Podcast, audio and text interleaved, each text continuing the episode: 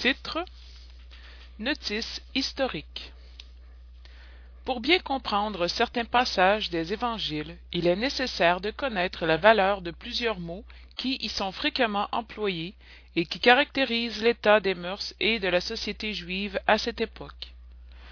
Ces mots n'ayant plus pour nous le même sens ont été souvent mal interprétés, et par cela même ont laissé une sorte d'incertitude. L'intelligence de leur signification explique en outre le sens véritable de certaines maximes qui semblent étranges au premier abord. Samaritain. Après le schisme des dix tribus, Samarie devint la capitale du royaume dissident d'Israël. Détruite et rebâtie à plusieurs reprises, elle fut, sous les Romains, le chef-lieu de la Samarie, l'une des quatre divisions de la Palestine. Hérode, dit le Grand, l'embellit de somptueux monuments et, pour flatter Auguste, lui donna le nom d'Augusta, en grec Sébaste. Les Samaritains furent presque toujours en guerre avec les rois de Juda. Une aversion profonde, datant de la séparation, se perpétua constamment entre les deux peuples, qui fuyaient toute relation réciproque. Les Samaritains, pour rendre la scission plus profonde et n'avoir point à, venir à Jérusalem pour la célébration des fêtes religieuses, se construisirent un temple particulier et adoptèrent certaines réformes. Ils n'admettaient que le Pentateuque contenant la loi de Moïse et rejetaient tous les livres qui y furent annexés depuis. Leurs livres sacrés étaient écrits en caractère hébreu de la plus haute antiquité.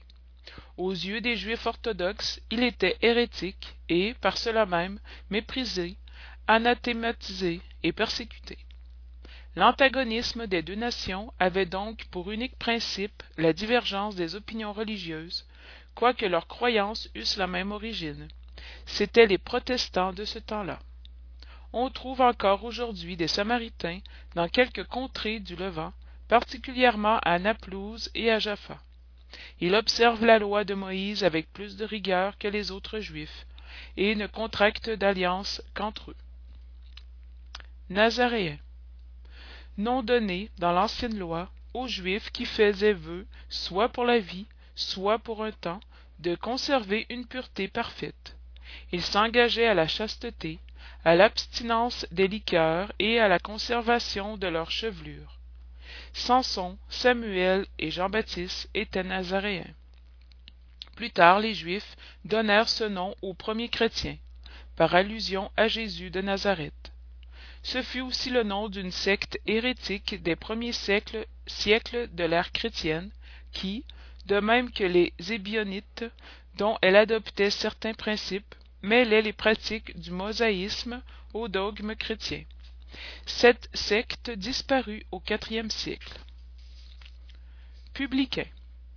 On appelait ainsi, dans l'ancienne Rome, les chevaliers fermiers des taxes publiques, chargés du recouvrement des impôts et des revenus de toute nature, soit à Rome même, soit dans les autres parties de l'Empire. Ils étaient l'analogue des fermiers généraux et traitants de l'ancien régime en France, et tel qu'il existe encore dans certaines contrées, les risques qu'il courait faisaient fermer les yeux sur les richesses qu'il acquérait souvent, et qui, chez beaucoup, étaient le produit d'exactions et de bénéfices scandaleux. Le nom de publicain s'étendit plus tard à tous ceux qui avaient le maniement des deniers publics et aux agents subalternes. Aujourd'hui, ce mot se prend en mauvaise part pour désigner les financiers et agents d'affaires peu scrupuleux. On dit quelquefois avide comme un publicain riche comme un publicain, pour une fortune de mauvaise aloi. De la domination romaine, l'impôt fut ce que les Juifs acceptèrent le plus difficilement, et ce qui causa parmi eux le plus d'irritation. Il s'ensuivit plusieurs révoltes, et l'on en fit une question religieuse, parce qu'on le regardait comme contraire à la loi. Il se forma même un parti puissant à la tête duquel était un certain Judas, dit le Golonite qui avait pour principe le refus de l'impôt. Les Juifs avaient donc en horreur l'impôt, et, par suite, tous ceux qui étaient chargés de le percevoir. De là leur aversion pour les publicains de tout rang, parmi lesquels pouvaient se trouver des gens très estimables, mais qui, en raison de leurs fonctions, étaient méprisés, ainsi que ceux qui les fréquentaient et qui étaient confondus dans la même réprobation.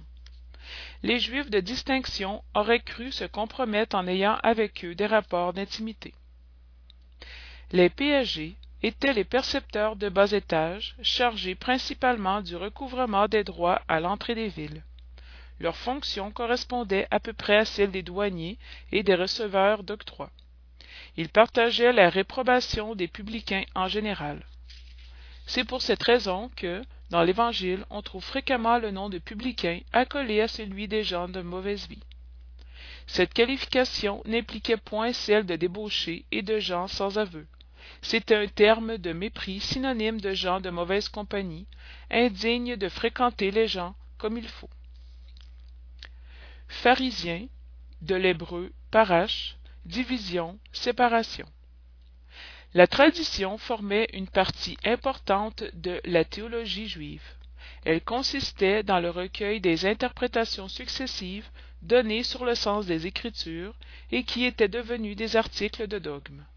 C'était parmi les docteurs le sujet d'interminables discussions, le plus souvent sur de simples questions de mots ou de formes, dans le genre des disputes théologiques et des subtilités de la scolastique du Moyen Âge. De là naquirent différentes sectes qui prétendaient avoir chacune le monopole de la vérité, et, comme cela arrive presque toujours, se détestaient cordialement les unes les autres. Parmi ces sectes, la plus influente était celle des pharisiens, qui eut pour chef Hillel, docteur juif né à Babylone, fondateur d'une école célèbre où l'on enseignait que la foi n'était due qu'aux Écritures. Son origine remonte à l'an 180 ou 200 avant Jésus-Christ. Les pharisiens furent persécutés à diverses époques, notamment sous Hircan, souverain pontife et roi des Juifs. Aristobule et Alexandre, roi de Syrie. Cependant, ce dernier, leur ayant rendu leur honneur et leurs biens, ils ressaisirent leur puissance qu'ils conservèrent jusqu'à la ruine de Jérusalem, l'an 70 de l'ère chrétienne, époque à laquelle leur nom disparut à la suite de la dispersion des Juifs. Les pharisiens prenaient une part active dans les controverses religieuses. Servile observateur des pratiques extérieures du culte et des cérémonies, plein d'un zèle ardent de prosélytisme, ennemi des novateurs, il affectait une grande sévérité de principe, mais sous les apparences d'une dévotion méticuleuse, il cachait des mœurs dissolues beaucoup d'orgueil et par-dessus tout un amour excessif de domination. La religion était pour eux plutôt, un moyen d'arriver que l'objet d'une foi sincère. Ils n'avaient que les dehors de l'ostentation de la vertu, mais par là il exerçait une grande influence sur le peuple, aux yeux duquel ils passaient pour de saints personnages. C'est pourquoi ils étaient très puissants à Jérusalem. Ils croyaient, ou du moins faisait profession de croire à la providence, à l'immortalité de l'âme, à l'éternité des peines et à la résurrection des morts. Jésus, qui prisait avant tout la simplicité et les qualités du cœur, qui préférait dans la loi l'esprit qui vivifie à la lettre qui tue, s'attacha, durant toute sa mission, à démasquer leur hypocrisie, et s'en fit par conséquent des ennemis acharnés. C'est pourquoi ils se liguèrent avec les princes des prêtres pour ameuter le peuple contre lui et le faire périr. Scribe. Nom donné dans le principe aux secrétaires des rois de Juda et à certains intendants des armées juives. Plus tard, cette désignation fut appliquée spécialement aux docteurs qui enseignaient la loi de Moïse et l'interprétaient au peuple. Ils faisaient cause commune avec les pharisiens, dont ils partageaient les principes et l'antipathie contre les novateurs. C'est pourquoi Jésus les confond dans la même réprobation. Synagogue. Du grec synagogie, assemblée, congrégation. Il y avait en Judée qu'un seul temple, celui de Salomon, à Jérusalem, où se célébraient les grandes cérémonies du culte. Les Juifs s'y rendaient tous les ans en pèlerinage pour les principales fêtes, telles que celles de la Pâque, de la dédicace et des tabernacles. C'est dans ces occasions que Jésus y fit plusieurs voyages. Les autres villes n'avaient point de temple, mais des synagogues, édifices où les Juifs se rassemblaient au jour de sabbat pour faire des prières publiques, sous la direction des anciens, des scribes ou docteurs de la loi. On y faisait aussi des lectures tirées des livres sacrés que l'on expliquait et commentait. Chacun pouvait y prendre part, c'est pourquoi Jésus, sans être prêtre, enseignait dans les synagogues les jours de sabbat. Depuis la ruine de Jérusalem et la dispersion des Juifs, les synagogues, dans les villes qu'ils habitent, leur servent de temple pour la célébration du culte.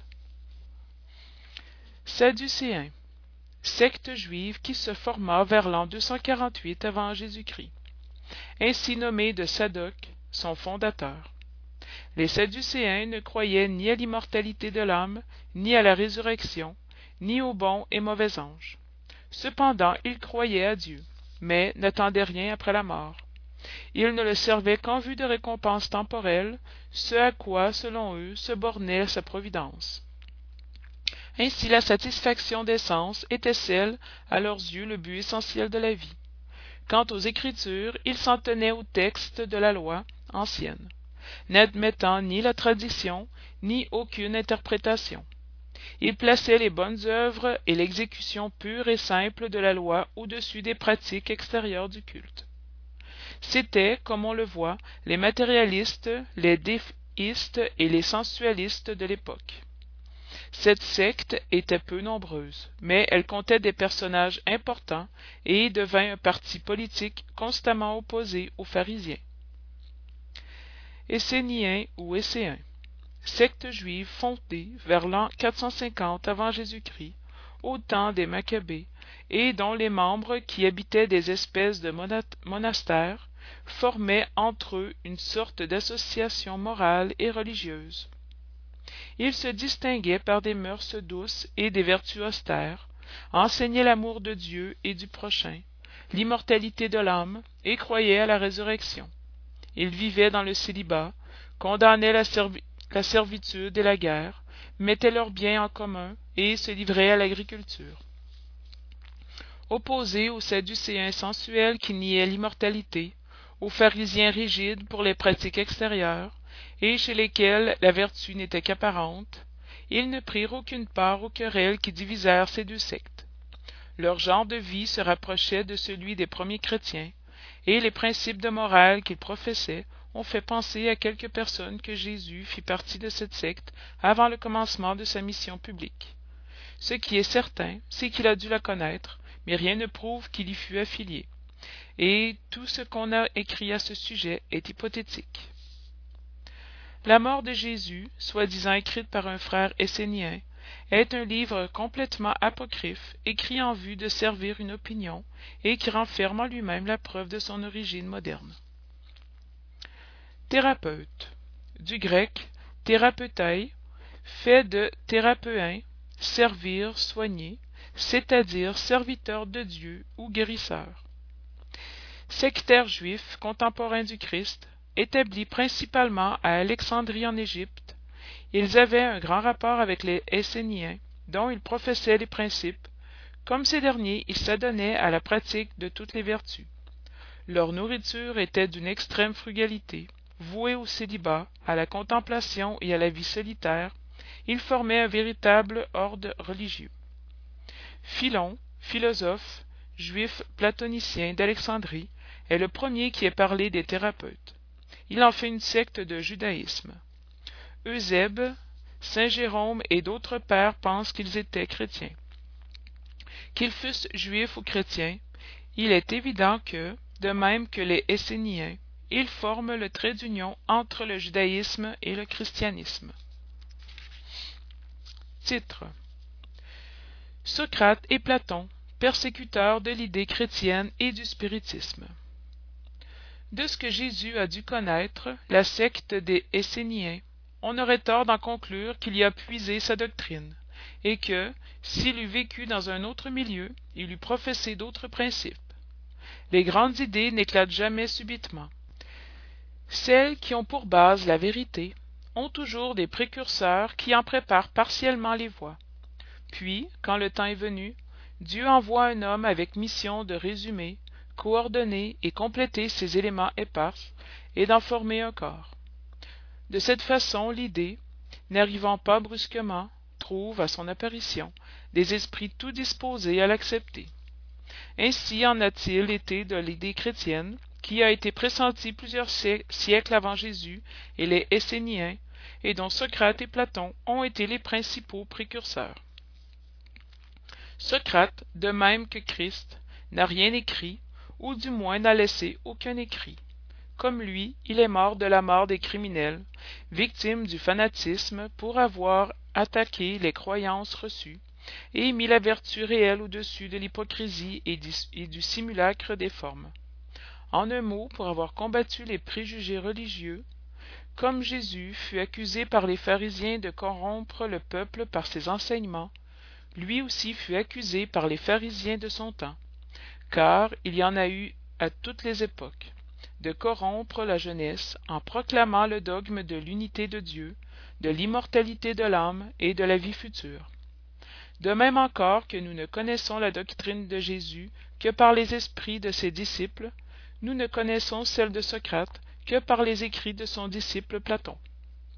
Nous croyons utile d'en résumer ici les points les plus saillants pour en montrer la concordance avec les principes du christianisme à ceux qui regarderaient ce parallèle comme une profanation et prétendraient qu'il ne peut y avoir de parité entre la doctrine d'un païen et celle du Christ, nous répondrons que la doctrine de Socrate n'était pas païenne, puisqu'elle avait pour but de combattre le paganisme, que la doctrine de Jésus, plus, complète et plus épurée que celle de Socrate, n'a rien à perdre à la comparaison, que la grandeur de la mission divine du Christ n'en saurait être amoindrie que d'ailleurs c'est de l'histoire qui ne peut être étouffée.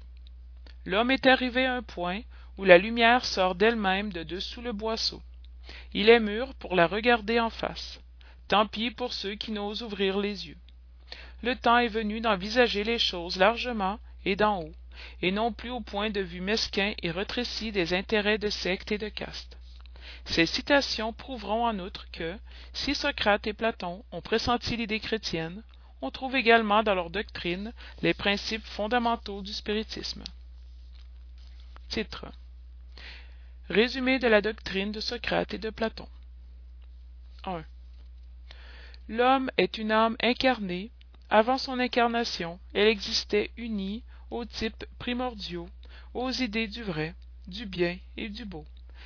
Elle s'en sépare en s'incarnant et, se rappelant son passé, elle est plus ou moins tourmentée par le désir d'y revenir. On ne peut énoncer plus clairement la distinction et l'indépendance du principe intelligent et du principe matériel. C'est en outre la doctrine de la préexistence de l'âme, de la vague intuition qu'elle conserve d'un autre monde, auquel elle aspire, de sa survivance au corps, de sa sortie du monde spirituel pour s'incarner, et de sa rentrée dans ce même monde après la mort. C'est enfin le germe de la doctrine des anges déchus. 2. L'âme s'égare et se trouble quand elle se sert du corps pour considérer quelque objet. Elle a des vertiges comme si elle était ivre, parce qu'elle s'attache à des choses qui sont, de leur nature, sujettes à des changements, au lieu que, lorsqu'elle contemple sa propre essence, elle se porte vers ce qui est pur, éternel, immortel, et, étant de même nature, elle y demeure attachée aussi longtemps qu'elle le peut. Alors ses égarements cessent, car elle est unie à ce qui est immuable, et cet état de l'âme est ce qu'on appelle sagesse. Ainsi, l'homme qui considère les choses d'en bas, terre à terre, au point de vue matériel, se fait illusion. Pour les apprécier avec justesse, il faut les voir d'en haut c'est-à-dire du point de vue spirituel. Le vrai sage doit donc en quelque sorte isoler l'âme du corps pour voir avec les yeux de l'esprit. C'est ce qu'enseigne le spiritisme. 3. Tant que nous aurons notre corps et que l'âme se trouvera plongée dans cette corruption, jamais nous ne posséderons l'objet de nos désirs, la vérité. En effet, le corps nous suscite mille obstacles par la nécessité où nous sommes d'en prendre soin de plus il nous remplit de désirs d'appétit de crainte de mille chimères et de mille sottises, de manière qu'avec lui il est impossible d'être sage un instant. Mais s'il est possible de rien connaître purement pendant que l'âme est unie au corps, il faut de deux choses l'une, ou que l'on ne connaisse jamais la vérité, ou qu'on la connaisse après la mort. Affranchis de la folie du corps, nous converserons alors, il y a lieu de l'espérer, avec des hommes également libres, et nous connaîtrons par nous-mêmes l'essence des choses. C'est pourquoi les véritables philosophes s'exercent à mourir, et la mort ne leur paraît nullement redoutable. Note. C'est là le principe des facultés de l'âme obscuries par l'intermédiaire des organes corporels et de l'expansion de ces facultés après la mort. Mais il ne s'agit ici que des âmes d'élite déjà épurées, il n'en est pas de même des âmes impures. 4. L'âme impure, en cet état, est appesantie et entraînée de nouveau vers le monde visible par l'horreur de ce qui est invisible et immatériel. Elle erre alors, dit-on, autour des monuments et des tombeaux, auprès desquels on a vu parfois des fantômes ténébreux, comme doivent être les images des âmes qui ont quitté le corps sans être entièrement pures et qui retiennent quelque chose de la forme matérielle, ce qui fait que l'œil peut les apercevoir. Ce ne sont pas les âmes des bons, mais des méchants qui sont forcés d'errer dans ces lieux où elles portent la peine de leur première vie et où elles continuent d'errer jusqu'à ce que les appétits inhérents à la forme matérielle qu'elles se sont donnés les ramènent dans un corps, et alors elles reprennent sans doute les mêmes mœurs qui, pendant leur première vie, étaient l'objet de leur prédilection. Note. Non seulement le principe de la réincarnation est ici clairement exprimé, mais l'état des âmes qui sont encore sous l'empire de la matière est décrit tel que le spiritisme le montre sans les évocations. Il y a plus. C'est qu'il est dit que la réincarnation dans un corps matériel est une conséquence de l'impureté de l'âme, tandis que les âmes purifiées en sont affranchies. Le spiritisme ne dit pas autre chose. Seulement il ajoute que l'âme qui a pris de bonnes résolutions dans l'ératicité et qui a des connaissances acquises apporte en renaissant moins de défauts, plus de vertus et plus d'idées intuitives qu'elle n'en avait dans sa précédente existence, et qu'ainsi chaque existence marque pour elle un progrès intellectuel et moral. 5. Après notre mort, le génie, daimon, démon, qui nous avait été assigné pendant notre vie, nous mène dans un lieu où se réunissent tous ceux qui doivent être conduits dans le Hadès pour y être jugés. Les âmes, après avoir séjourné dans le Hadès, le temps nécessaire, sont ramenées à cette vie dans de nombreuses et longues périodes. C'est la doctrine des anges gardiens ou esprits protecteurs et des réincarnations successives après des intervalles plus ou moins longs d'ératicité. 5. Les démons remplissent l'intervalle qui sépare le ciel de la terre. Ils sont le lien qui unit le grand tout avec lui-même. La divinité, n'entrant jamais en communication directe avec l'homme, c'est par l'intermédiaire des démons que les dieux commercent et s'entretiennent avec lui, soit pendant la veille, soit pendant le sommeil. Note. Le mot daimon, dont on fait démon, n'était pas pris en mauvaise part dans l'Antiquité comme chez les modernes. Il ne se disait point exclusivement des êtres malfaisants, mais de tous les esprits en général, parmi lesquels on distinguait les esprits supérieurs appelés les dieux, et les esprits moins élevés, ou démons proprement dits, qui communiquaient directement avec les hommes. Le spiritisme dit aussi que les esprits peuplent l'espace, que Dieu ne se communique aux hommes que par l'intermédiaire des purs esprits chargés de transmettre ses volontés, que les esprits se communiquent à eux pendant la veille et pendant le sommeil.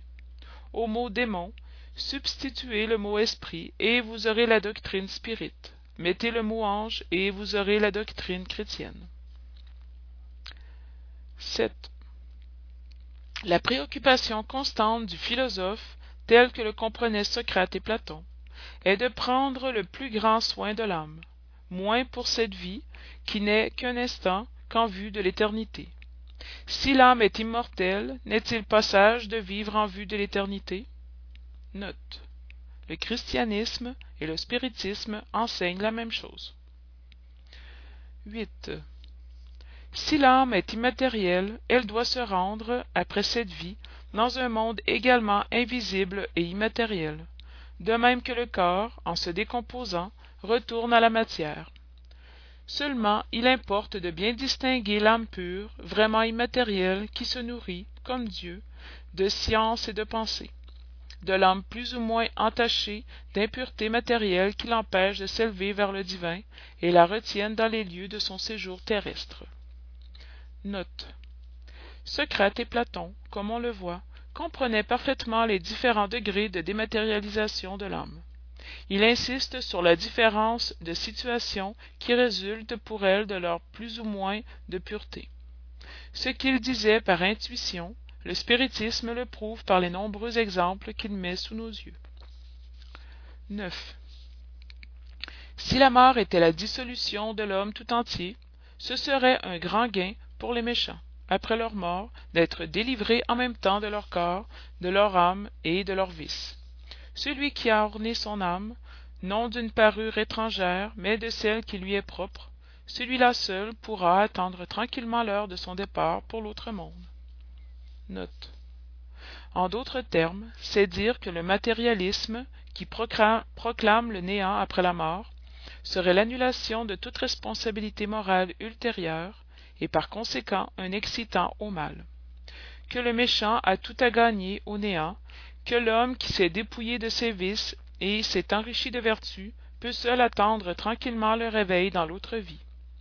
Le spiritisme nous montre, par les exemples qu'il met journellement sous nos yeux, combien est pénible pour le méchant le passage d'une vie à l'autre et l'entrée dans la vie future.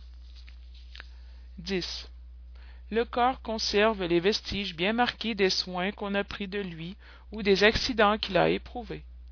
Il en est de même de l'âme. Quand elle est dépouillée du corps, elle porte les traces évidentes de son caractère, de ses affections et les empreintes que chacun des actes de sa vie y a laissées.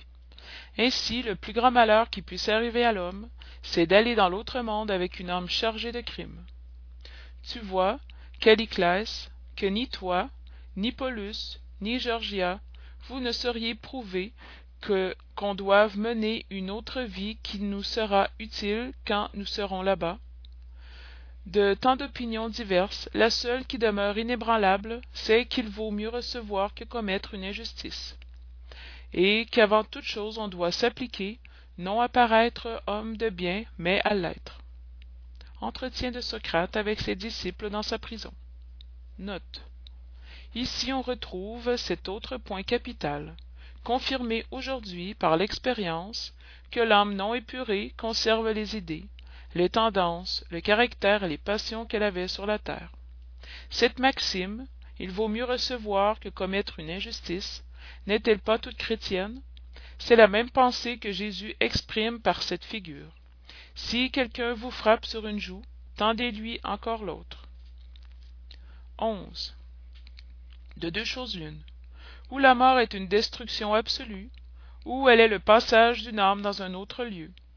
Si tout doit s'éteindre la mort sera comme une de ces rares nuits que nous passons sans rêve et sans aucune conscience de nous-mêmes. Mais si la mort n'est qu'un changement de séjour le passage dans un lieu où les morts doivent se réunir quel bonheur d'y rencontrer ceux qu'on a connus mon plus grand plaisir serait d'examiner de près les habitants de ce séjour et d'y distinguer, comme ici, ceux qui sont sages de ceux qui croient l'être et ne le sont pas. Mais il est temps de nous quitter, moi pour mourir, vous pour vivre. Socrate à ses juges. Note. Selon Socrate, les hommes qui ont vécu sur la terre se retrouvent après la mort et se reconnaissent.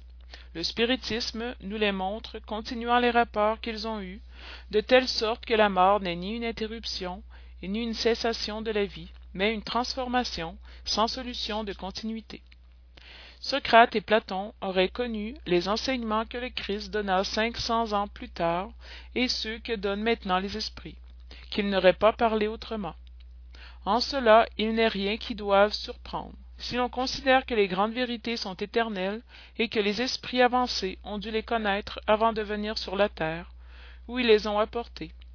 Que socrate platon et les grands philosophes de leur temps ont pu être plus tard du nombre de ceux qui ont secondé christ dans sa divine mission et qu'ils ont été choisis précisément parce qu'ils étaient plus que d'autres à même de comprendre ces sublimes enseignements qu'ils peuvent enfin faire aujourd'hui partie de la pléiade des esprits chargés de venir enseigner aux hommes les mêmes vérités. il ne faut jamais rendre injustice pour injustice ni faire de mal à personne quelque tort qu'on nous ait fait. Peu de personnes cependant admettront ce principe et les gens qui sont divisés là-dessus ne doivent que se mépriser les uns les autres. Note. N'est-ce pas là le principe de la charité? Qui nous enseigne de ne point rendre le mal pour le mal et de pardonner à nos ennemis. C'est aux fruits qu'on reconnaît l'arbre. Il faut qualifier chaque action selon ce qu'elle produit. L'appeler mauvaise quand il en provient du mal bonne quand il en est du bien. Note. Cette maxime c'est au fruit qu'on reconnaît l'arbre se trouve textuellement répétée plusieurs fois dans l'évangile la richesse est un grand danger. Tout homme qui aime la richesse n'aime ni lui ni ce qui est à lui mais une chose qui lui est encore plus étrangère que ce qui est à lui. les plus belles prières et les plus beaux sacrifices plaisent moins à la divinité qu'une âme vertueuse qui s'efforce de lui ressembler. Ce serait une chose grave que les dieux eussent plus d'égard à nos offrandes qu'à notre âme. Par ce moyen les plus coupables pourraient se les rendre propices. Mais non il n'y a de vraiment justes et sages que ceux qui par leurs paroles et par leurs actes s'acquittent de ce qu'ils doivent aux dieux et aux hommes. j'appelle homme vicieux cet amant vulgaire qui aime le corps plutôt que l'âme l'amour est partout dans la nature qui nous invite à exercer notre intelligence. On le retrouve jusque dans le mouvement des astres. C'est l'amour qui orne la nature de ses riches tapis. Il se pare et fixe sa demeure là où il trouve des fleurs et des parfums. C'est encore l'amour qui donne la paix aux hommes le calme à la mer le silence au vent et le sommeil à la douleur l'amour qui doit unir les hommes par un lien fraternel est une conséquence de cette théorie de platon sur l'amour universel comme loi de nature.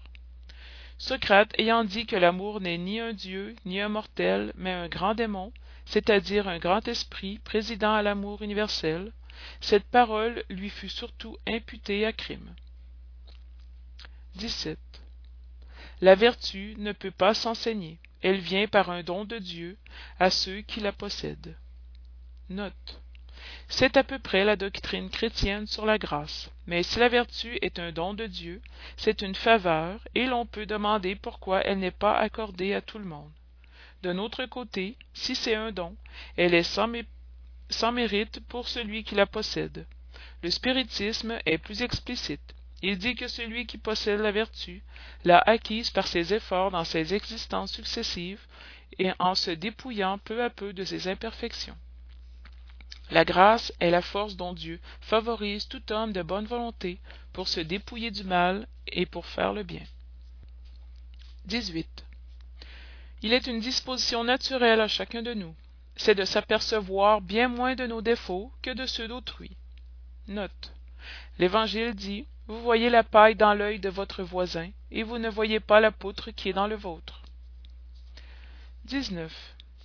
si les médecins échouent dans la plupart des maladies c'est qu'ils traitent le corps sans l'âme et que le tout n'étant pas en bon état il est impossible que la partie se porte bien. Note.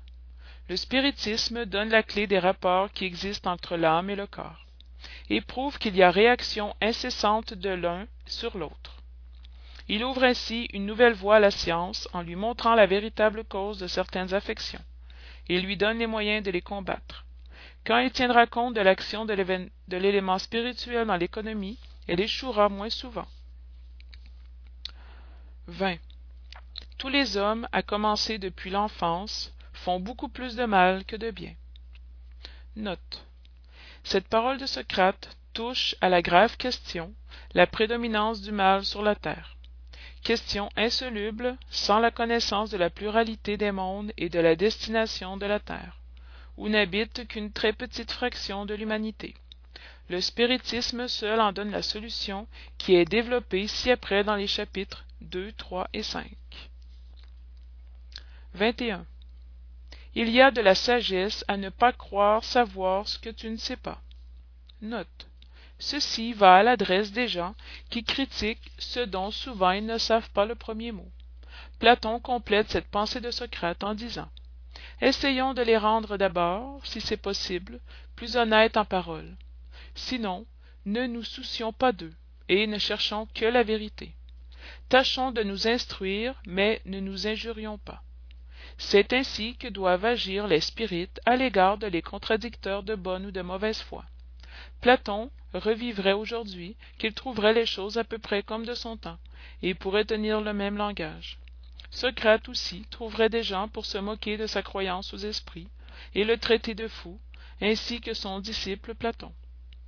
C'est pour avoir professé ces principes que socrate fut d'abord tourné en ridicule puis accusé d'impiété et condamné à boire du ciguë tant il est vrai que les grandes vérités nouvelles soulevant contre elles les intérêts et les préjugés qu'elles froissent ne peuvent s'établir sans lutte et sans faire des martyrs